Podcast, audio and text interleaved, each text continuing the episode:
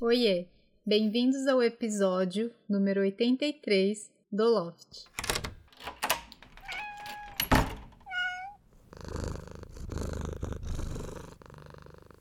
É a vez do Nick! Este quadro é em homenagem a ele, o serzinho mais amado por mim, meu gatinho Nyancolio. Aqui eu vou contar as aventuras e fofices do Nick, uma forma de deixar registrada a história dele, porque ele merece. Além disso, toda vez que eu falo do Nick, naturalmente eu já abro um sorriso. E o do Loft é isso, um espaço pra gente ficar mais bem do que mal.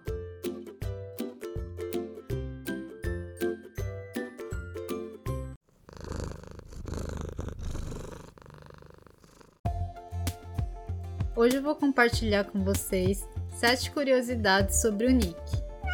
Para começar, comentei no episódio número 5 sobre a escolha do nome dele, mas para quem ainda não ouviu, antes do Nick se chamar Nyancolio, ele se chamava PP.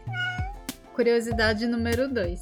Toda vez que eu como doce, ele vem correndo querer também. Doce ou leite? Claro que eu não dou para ele, porque não pode mas eu acho curioso como eles se atraem por cheiros diferentes. E o pet de vocês? Se atraem mais por doce ou salgado? Curiosidade número 3. Além do charme do cabelo Chanel ou mullet com luzes, o Nyanko tem olhos verdes. Curiosidade número 4. O Nick é cheirosinho, especialmente o pescocinho dele. Parece que ele passa hidratante. Quem já deu um cheiro em seu cangote pode comprovar. Curiosidade número 5. O Leozinho sabe ver horas. Quando dá o horário de eu voltar para casa do trabalho, dá para ver pela câmera que ele já fica esperando em frente à porta.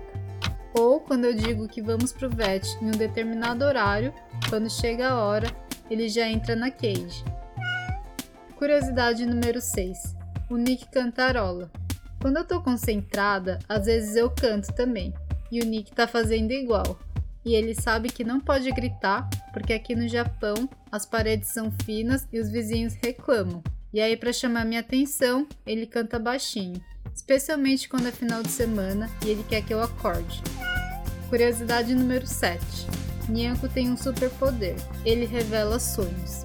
Quem me conhece sabe que eu lembro dos meus sonhos com frequência, mas às vezes, ao decorrer do dia ou assim que eu acordo, eu me esqueço mas quando eu encosto a minha cabeça no corpinho do Nick, eu me lembro dos sonhos. É sério, acho que encostar minha cabeça nele me ajuda a relaxar e eu acabo me lembrando? Não sei, só sei que o neném tem superpoder. É isso, gente. Compartilha no Instagram, arroba estúdio do Loft, curiosidades sobre seus pets, a gente quer saber. Hoje, aqui enviou um áudio contando como ela escolheu o nome da cachorrinha dela, Akira. Mandando aqui como foi que a gente escolheu o nome de Kira. A Kira, ela é bem pequenininha, ela é uma Spitz alemã, ela tem sete meses e ela é toda preta. E a gente estava em dúvida entre Kira e Amora. Eu gostei muito de Amora, que eu achei um nome delicado, e ela é toda delicada, né? Aí a gente colocou uma pesquisa também no Instagram para as pessoas de fora ajudarem a gente. E tinha dado mais Kira. E quando a gente foi buscar na internet o significado de Kira, falou que é preta com faixa de luz. Então acho que é bem a carinha dela, que ela é toda preta. É minha pretinha. e ela sabe que eu tô falando dela, tá vendo? Ela latiu. E ela é meu faixa de luz. E aí ficou Kira.